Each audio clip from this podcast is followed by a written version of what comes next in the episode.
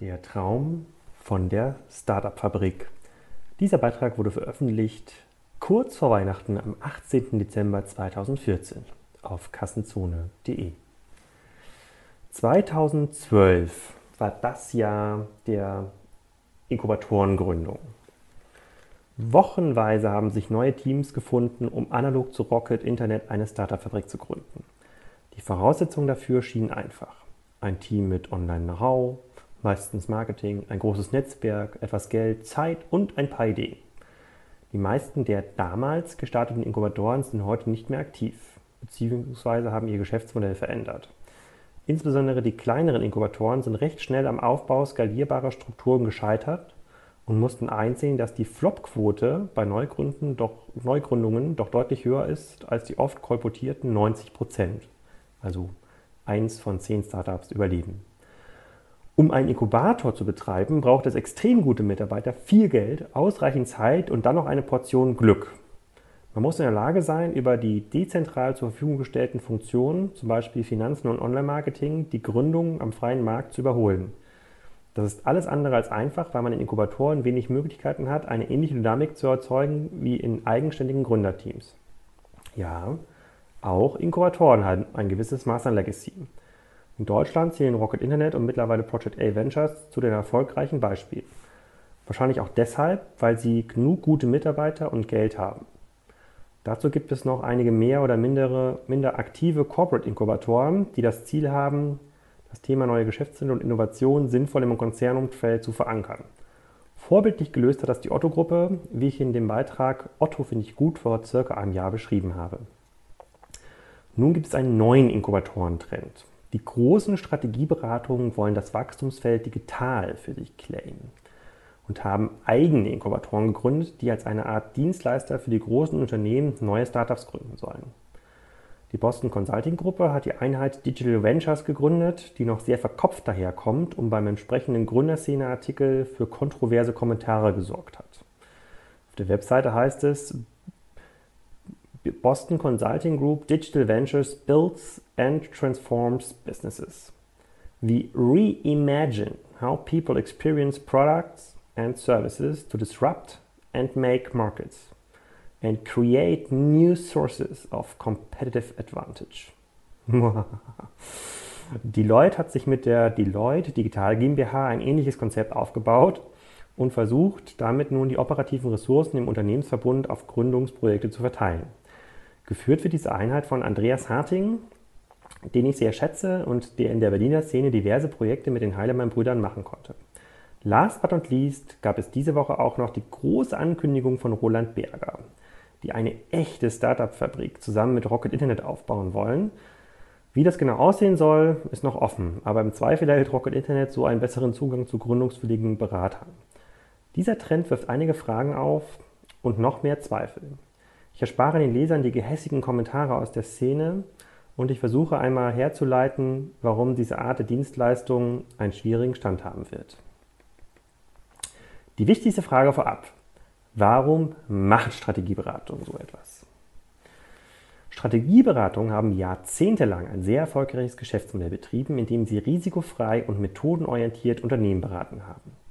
Das Beratungs-Know-how war meist nach Sektoren verteilt und erfahrene Berater mit einer Historie dutzender Projekte aus einer bestimmten Industrie haben diese Erfahrung beim Kunden jeweils vergolden können und gleichzeitig noch Juniorberater schulen können, die vom jeweiligen Kunden natürlich auch bezahlt wurden. Der Aufbau eines risikobehafteten Dienstleistungsgeschäfts mit deutlich weniger Marge aufgrund der schlechter zu verrechnenden operativen Mitarbeiter ist aus Sicht des Standardberatungsmodells ein krasser Rückschritt. Strategisch gesehen totaler Mist. Bei digitalen Projekten funktioniert seit einigen Jahren die Methodenberatung gar nicht mehr. Diverse Best-of-Breed-Präsentationen sind beim Kunden verpufft. Das fehlende operative Know-how bei den Beratern hat zu katastrophalen Empfehlungen geführt und die Multichannel-Blase aufgepumpt. Um es kurz zu fassen, wenn es um digitale Themen geht, zählt einzig und allein operative Erfahrung und unternehmerische Expertise. Digital, E-Commerce, und so weiter lässt sich nicht in Methoden fassen und strukturiert beraten. Dafür verändert sich die Welt zu so schnell. Was gestern im Bereich SEA SEO noch richtig und angesagt war, ist heute ein Totalausfall. Das haben wir bei eTribe selber gemerkt. Wir hatten 2012 auch den Plan, eine Strategieberatung für digitale Themen aufzubauen, aber das Modell funktioniert in dem Markt nicht. Die Kunden wollen mich, Nils oder Tarek zur operativen Erfahrung befragen. Mal kurz eine Due Diligence machen, ein oder zwei Tage. Dieser Markt ist mit den Kostenstrukturen klassischer Beratung, die per Definition pro Projekt mindestens 30.000 bis 50.000 Euro Umsatz machen müssen, am besten eher 100.000 bis 500.000, nicht beherrschbar. Vor allem fehlt das Know-how. Da liegt es auf der Hand, sich dieses operative Know-how in Form von Inkubatoren, operativ tätigen Mitarbeitern aufzubauen und als Komplettpaket an die Kunden zu vermarkten. Anders ist die Erschließung des digitalen Marktes für Strategieberatung scheinbar nicht möglich. Frage 2. Warum fragen Konzerne solche Dienstleistungen nach? Die großen Unternehmen ohne eigene Gründungsambitionen und Kompetenzen werden nach und nach mit den Realitäten eines sich immer schneller verändernden Marktes konfrontiert. Nichts mehr ist für Google, Amazon und Co. sicher. Neue Monopole entstehen und fegen so langsam alle bekannten Strukturen weg. Sogar einst sicher geglaubte Bastionen wie Pharma und B2B fangen an zu zittern. Ich zitiere aus einem extrem lesenswerten Artikel ähm, aus dem, was war das? Aus dem Economist. Yet, some still worry that Google could prove to be the ultimate, ultimate digital monopoly. They do not think that its reason for being its primarily online search or advertising business, they see it as being in the business of mining any and all data it can ac accumulate for new profit streams. The data hunger such a goal demands is, is the main reason they argue why Google is entering markets as diverse as self driving cars, smart homes, robotics, and healthcare. Google is trying to leverage the advantage it has in one area into many others, says Nathan Newman, a lawyer and technology activist. The idea is that Google could use its assets, its data, its unparalleled ability to exploit those data, its brilliant employees, and knack for managing them to take control of other industries. Ein Unternehmen nun anfangs mühsam, nun an, ehe Unternehmen nun anfangen, mühsam Strukturen aller Otto Group oder Axel Springer aufzubauen, dürfte das Angebot extern eingekaufter Inkubatoren durchaus auf großes Interesse stoßen. Die oben genannten Beratungsunternehmen sind ja auch nicht doof. Die werden ihre bestehenden Kunden schon gefragt haben, ob sie Lust haben auf diese Art von Dienstleistung. Unternehmen versprechen sich damit auf zwei Probleme Antworten zu finden. A. Zugang zu neuen Geschäftsmodellen und Erlösquellen. Und B. Start des Change-Prozesses im Kernunternehmen, um auf die neuen Herausforderungen gewappnet zu sein. Problem B kann aus meiner Sicht nur mit hervorragenden Leuten im Management gelöst werden, die es aber heute kaum gibt und die man nicht ohne weiteres identifizieren kann. Dazu zitiere ich gerne eine Stelle aus dem E-Commerce-Buch, das ich gerade mit Holger Schneider zusammenschreibe, in der Florian Heinemann sagt, die neue Differenzierung basiert heute also über Inhouse-Architekten, die in der Lage sind, alle relevanten Technologien und das ganze Wissen, das ein Unternehmen angesammelt hat, sinnvoll zu orchestrieren. Diese Architekturexperten zu finden, ist für viele Unternehmen heute eine der größten Herausforderungen. Vor allem auch deshalb, weil man die Kandidaten nicht annähernd eine Erfahrungscheckliste auswählen kann, sondern man Experten einstellt, weil man ihnen das, Poten weil man ihnen das Potenzial sieht, ein solcher Architekturexperte zu werden. Und das fällt Unternehmen naturgemäß schwer. Amen. Frage 3. Angebot trifft Nachfrage. Was ist das Problem? Die Akquise der ersten Aufträge mit auskömmlichen Margen halte ich für die neuen Inkubatoren für recht unproblematisch. Dass solche Projekte nicht unter siebenstelligen Beträgen als Komplettpaket zu haben sind, dürfte nach Betrachtung der geforderten Tagessätze und eingesetzten Anzahl von Mitarbeitern sehr schnell klar werden. Die angebotenen Joint Venture Strukturen also eine Art Risikoteilung, dürften da keinen Unterschied machen. Das Problem aus meiner Sicht ist, dass den Strukturen fast alle Elemente fehlen, die neue Unternehmen heute brauchen, um erfolgreich zu sein. Die Voraussetzungen habe ich kürzlich in meinem Beitrag, warum Konzerninkubatoren scheitern, beschrieben. Er, der Y Combinator CEO, beschreibt die Erfolgschancen eines Startups mit den folgenden Formeln. Qualität der Idee mal Umsetzungsqualität im Pro im Produkt, mal Qualität des Teams, mal Leistungsfähigkeit bei der Execution ergeben die Basischance eines Startups. Dieser Wert wird dann mit dem Zufallswert zwischen 0 und 100 multipliziert, der leider nicht beeinflussbar ist und aufzeigt, dass auch die besten Teams und gute Ideen manchmal scheitern. Die Qualität der Ideen wird in konsensgetriebenen Strukturen meist schwach sein. die Umsetzungsqualität in eilig zusammengestellten Teams unterirdisch, echte Gründungsteams in den Beratungsinkubatoren gar nicht vorgesehen und über die Exekutionsfähigkeiten von Strategieberatern müssen wir gar nicht reden. Das komplette Setup führt dazu, dass die Erfolgsquote gleich Null sein wird. Alles, aber auch wirklich alles, was, ich, was erfolgreiche Unternehmen ausmacht und was ich in den letzten acht Jahren im E-Commerce gelernt habe, wird hier über den Haufen geworfen. Ich bin der festen Überzeugung, dass man auch in Industrien, die aktuell nur ein bisschen vom Internet betroffen sind und von Anfang an nur mit den besten Voraussetzungen, nur mit den besten Voraussetzungen starten darf. Alles andere ist rausgeworfenes Geld. Ich gönne es den Teams von, von Boston Consulting, Deloitte und Co. wirklich. Sie sollen erfolgreich sein. Das wäre toll für die Gründerszene. Sie sollen Konzerne verändern. Das wäre toll für unsere Wirtschaft. Ich kann aber bei aller Liebe nicht daran glauben, weil Angebot, weil das Angebot in Wahrheit eine Notlösung für das darbende Beratungsgeschäft ist und die Nachfrage ein Platzhalter für fehlende Online-Strategie. Ich bin daher inhaltlich eher bei einem Kommentator der Gründerszene, der sagt, okay, also Consultants, von denen wahrscheinlich kein einziger jemals eine Firma aufgebaut hat, wollen Startups machen. Das ist wie wenn jemand sagt, dass er eine Schule für neue, für neue Tour de France-Talente aufmachen will, obwohl er nicht mehr Fahrrad fahren kann. Nach genau, nachdem genau null große Startups oder Exits aus dem Accelerator halt der letzten Jahre in Deutschland herausgekommen sind und noch nicht mal Accelerators wie Techstars es schaffen, neue Startups zum Erfolg zu führen, würde ich mir das ziemlich genau überlegen, wie das funktionieren soll, da Consultants ziemlich genau 100% das Gegenteil von Startup-Gründer sind. Vielleicht übersehe ich aber auch was, vielleicht liege ich daneben. Das wäre doch mal eine schöne Botschaft zu Weihnachten.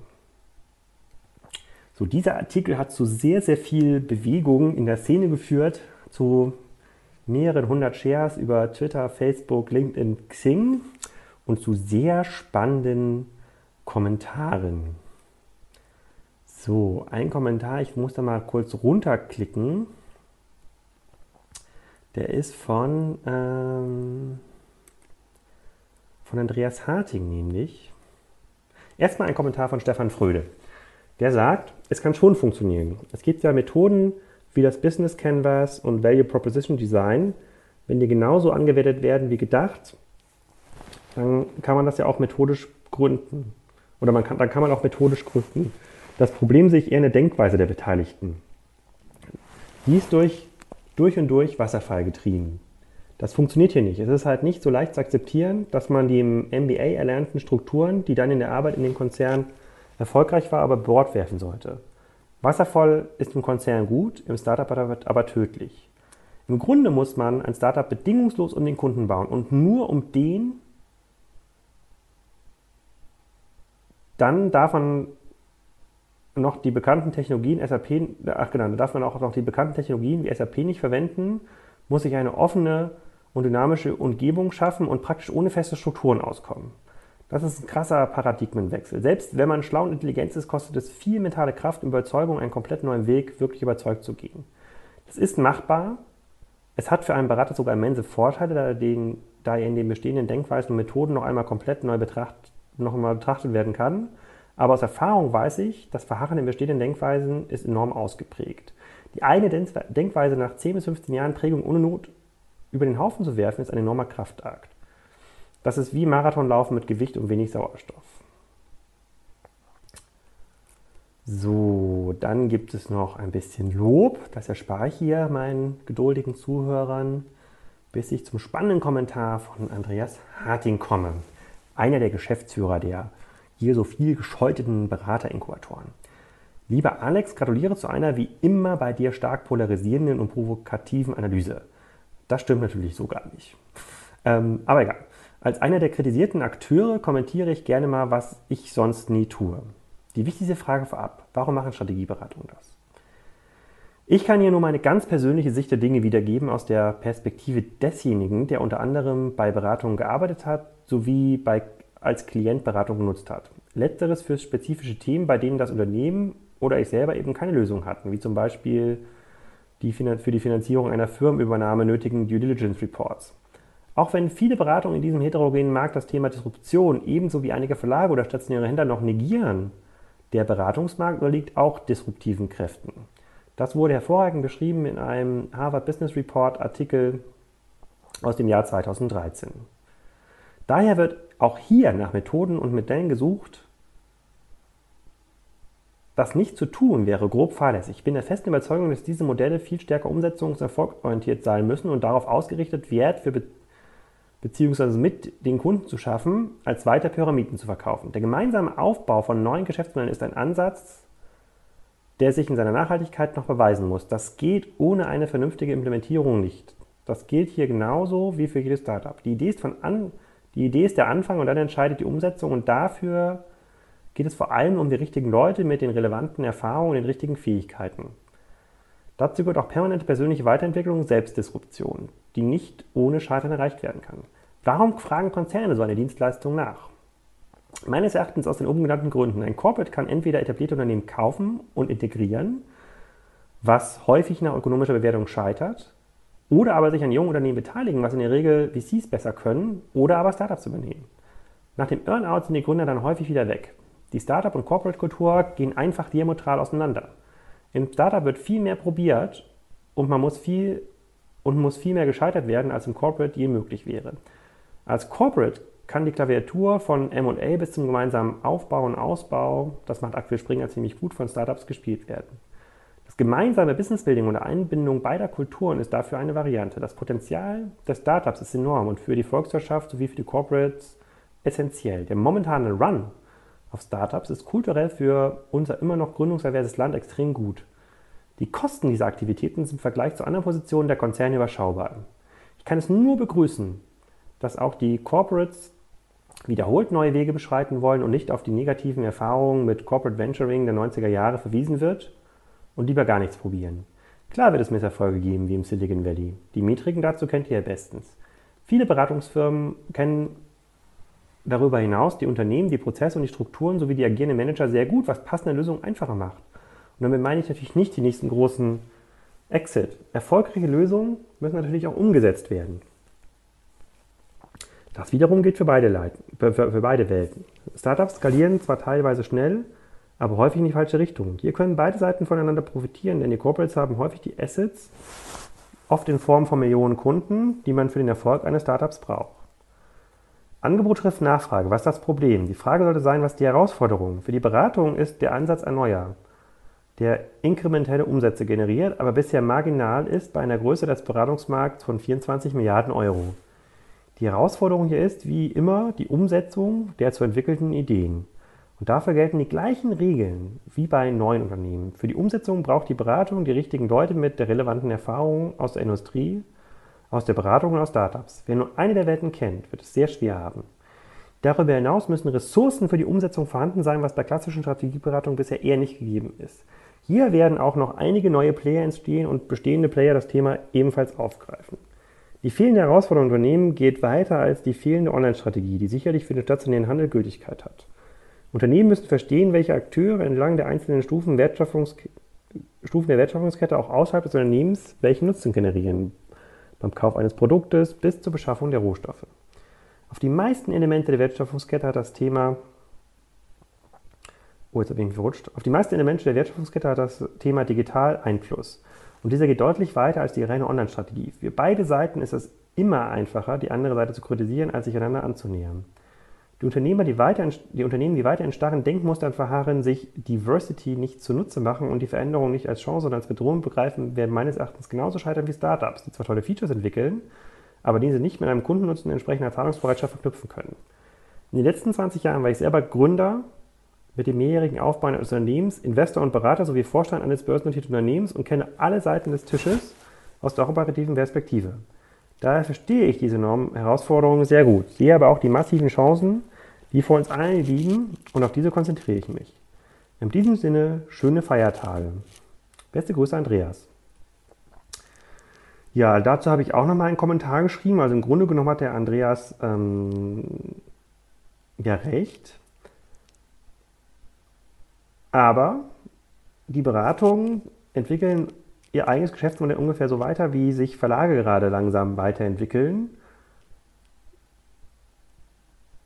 Wirklich nicht weit nach vorne, sondern nur auf Basis bestehender Nachfrage ähm, wird das Geschäftsmodell der Beratung ganz, ganz vorsichtig weiterentwickelt. Dass die Unternehmen das nachfragen, ist richtig. Aber das heißt ja noch lange nicht, dass am Ende des Tages gute Modelle entstehen. Und ja, die restlichen Kommentare könnt ihr euch selber mal Kassenzone mal durchlesen. Da gibt es noch ein ganz paar spannende Kommentare und auch bei Twitter gab es da äh, einige lesenswerte Tweets. So, meine Güte, 20 Minuten. Ich glaube, das war einer der längsten Podcasts ever hier auf Kassenzone. Vielen Dank fürs Zuhören.